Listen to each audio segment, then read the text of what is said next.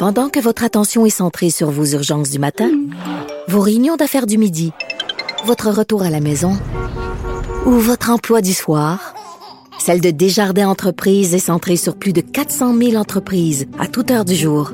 Grâce à notre connaissance des secteurs d'activité et à notre accompagnement spécialisé, nous aidons les entrepreneurs à relever chaque défi pour qu'ils puissent rester centrés sur ce qui compte, le développement de leur entreprise.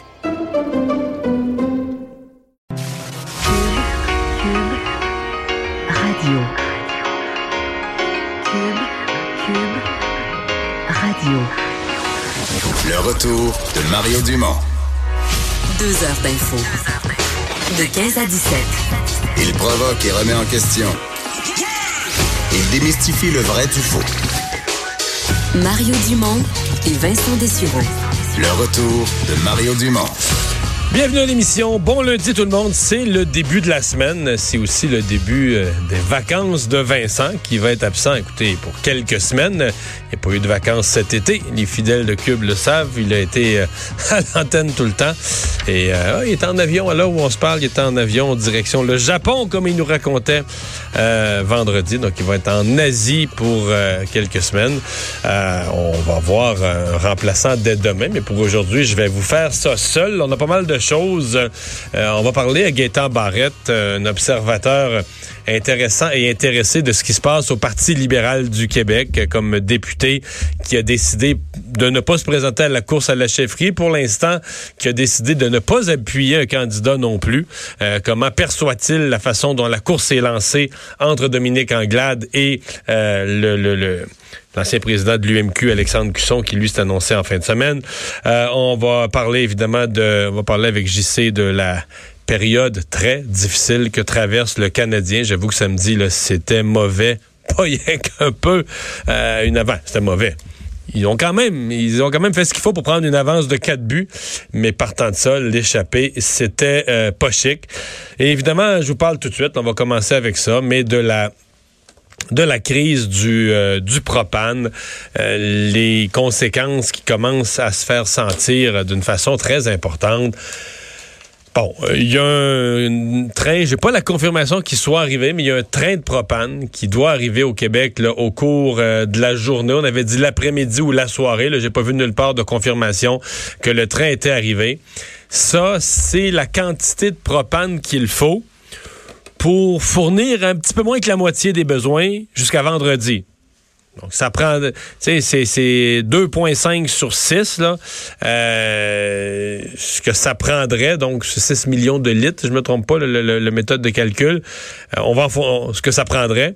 On a 2,5 là-dessus, donc un peu moins que la moitié, ce qui veut dire qu'il y a forcément un rationnement, c'est-à-dire qu'il y a des activités prioritaires, il y a des activités euh, qui ne sont pas prioritaires, et donc euh, les activités non prioritaires, ben, c'est pas compliqué on vous livre plus de, propane. C'est le cas des producteurs de grains qui ne peuvent plus faire sécher. Eux, dans leur cas, c'est pas une menace parce que si vous avez suivi l'affaire, euh, ça peut être euh, ça peut être euh, mêlant pour monsieur, madame, tout le monde. Parce qu'il y a des secteurs d'activité qui ont des craintes, donc qui ont la crainte de ce qui pourrait arriver. Il y a des secteurs d'activité qui sont déjà frappés. Donc les producteurs de grains n'ont déjà plus de propane, ne sèche plus de grains, mais en fait, ne plus sécher de grains, ça veut dire ne plus récolter de grains parce que au bout de 72 heures, si tu l'as pas séché, il commence à fermenter, il commence à pourrir en bon français, tu le perds, il est gaspillé, tu vas finir, il va finir en compost ton, ton maïs par exemple. Donc vous imaginez la frustration. Déjà, les gens se sont fait prendre par une bordée de neige. Euh, là, aurait eu, bon, c'est un peu plus doux ces derniers jours. Peut-être une chance de récolter, mais il faut pas se leurrer. Du grain qui a été dans la neige en fin de semaine, il a fait un petit peu plus doux, mais c'est pas du soleil puis du temps sec du mois d'août. Votre grain, il, va rester avec un fort taux d'humidité, va requérir du séchage. Donc, le, le propane est nécessaire. Dans d'autres cas, ceux par exemple qui ont des craintes, si on reste dans le milieu agricole, ce sont les éleveurs qui ont, euh, surtout les, petits animaux, parce que c'est des, troupeaux de gros animaux, ils se réchauffent, ils, produisent leur propre chaleur, règle générale. Mais si vous avez par exemple des, petits poussins, des petits poulets, des petits canards, euh, si vous avez dans l'élevage porcin des, bébés, des veaux, etc., là, euh, s'il n'y a plus de chauffage, on a un problème. On disait même des, des milliers de bêtes pourraient mourir. Pour l'instant, eux, on a encore ce qu'il faut pour leur fournir le, propane. Donc, ils font partie de ce qui est prioritaire et on leur fournit du propane. Ceci dit, euh, il y a des manifestations aujourd'hui nombreuses, des manifestations euh, d'agriculteurs qui se sont réunis euh, de différents points qui se sont réunis au centre Claude Robillard ce matin. Il y en a qui arrivaient en autobus, il y en a qui arrivaient carrément en tracteur euh, de la rive sud, qui arrivaient des bureaux de l'UPA où ils s'étaient réunis en tracteur. Tout ce monde-là a convergé, le but étant d'aller déverser du maïs euh, devant le bureau de comté de Justin Trudeau. Du côté fédéral, je dois vous dire, on n'entend rien. Là. Euh, on veut pas vraiment nous donner d'entrevue, mais euh, on a une euh, on a une politique où on dit on, on veut pas euh,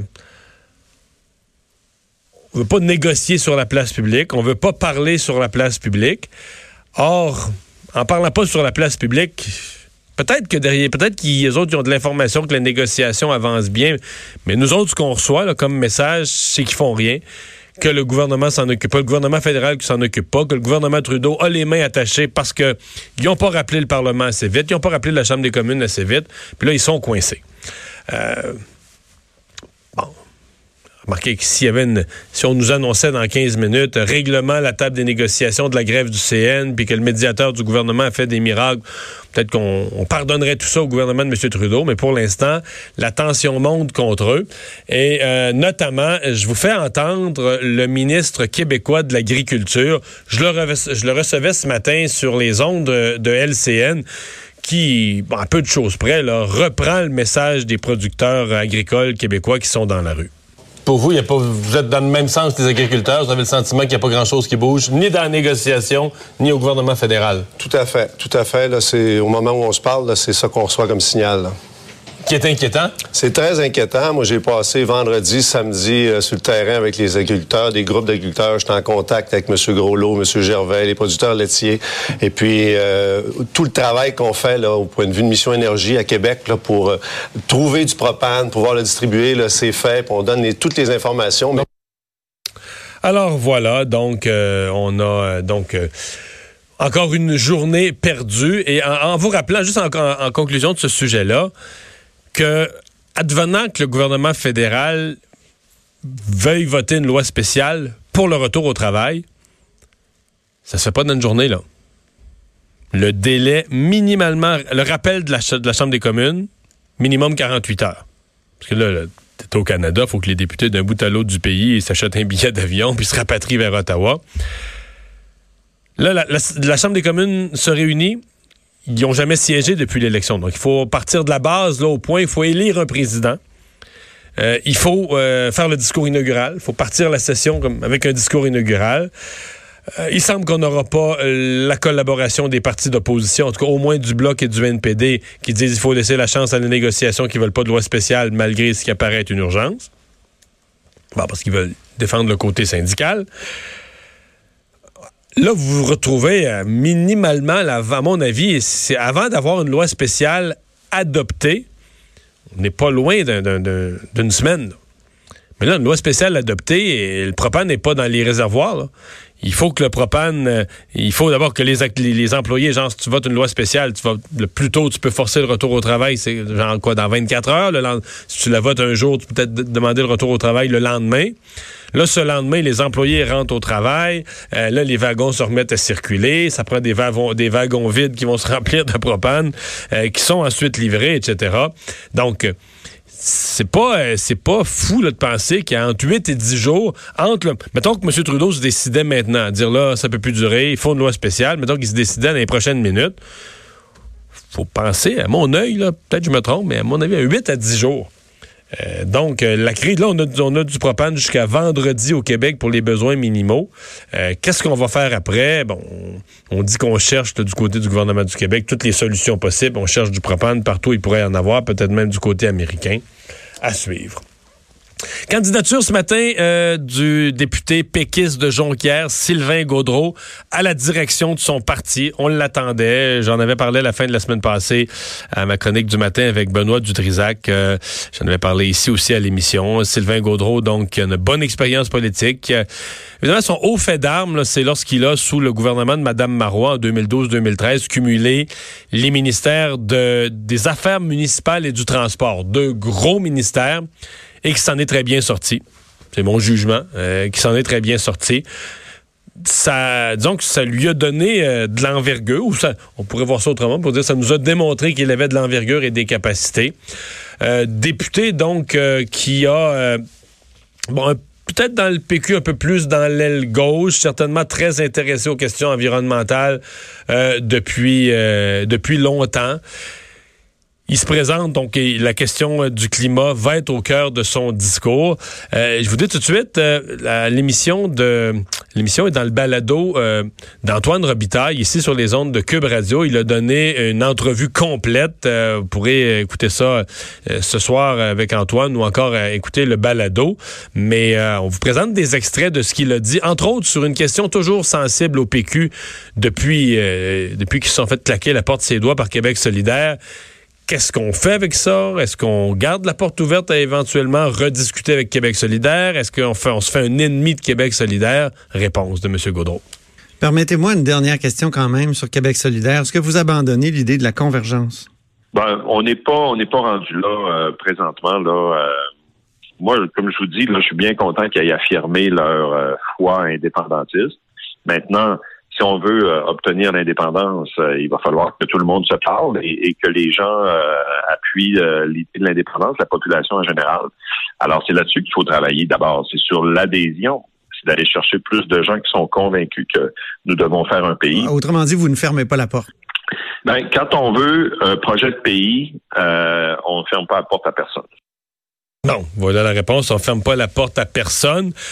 Il a néanmoins, euh, Sylvain Gaudreau, ces derniers temps, été l'un des plus durs euh, lorsqu'il était question, par exemple, lorsque Catherine Dorion, il était question de d'elle et de sa controverse à l'Assemblée nationale sur l'habillement. C'est lui, Sylvain Gaudreau, qui l'avait attaqué de front en disant qu'elle serait mieux de s'occuper des affaires de son côté, etc. Antoine Robitaille a aussi abordé une autre question avec lui euh, depuis maintenant plusieurs années. On, remarquez, on parle jamais de ça, mais euh, Sylvain Gaudreau euh, avait raconté, avait exprimé le fait qu'il était homosexuel. bon.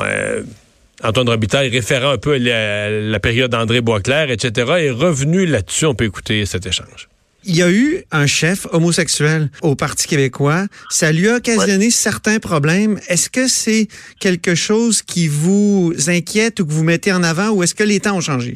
Moi, je pense que les Québécois, euh, ils regardent pas euh, l'orientation sexuelle ou la couleur de la peau d'un chef. Ce qu'ils veulent, c'est quelqu'un de confiance, quelqu'un de crédible, quelqu'un qui, qui va livrer la marchandise moi, je suis très d'accord avec euh, Sylvain Gaudreau là-dessus. D'ailleurs, je, ne pense pas que ce soit l'orientation sexuelle euh, d'André Boisclair qui, qui, qui lui est nuit. Euh, je pense qu'il y avait des problèmes de, positionnement. Le Parti québécois, à cette époque, qui était très multiculturaliste. Il faut voir que le Parti québécois a commencé à s'intéresser à l'identité après. je pense aussi qu'André Boisclair, s'il y a quelque chose de personnel qui lui a nuit davantage, c'est plus le fait qu'il a toute l'histoire de consommation de cocaïne et tout ça qui était plus dérangeant. Je euh, pense pas qu'il ait perdu tellement de votes à cause de son orientation sexuelle et je pense pas non plus que ça va nuire à Sylvain Gaudreau. Ceci dit, on se comprend qu'il y a toute une job parce que le Parti québécois, au moment où lui veut en devenir le chef, le Parti québécois repart de loin.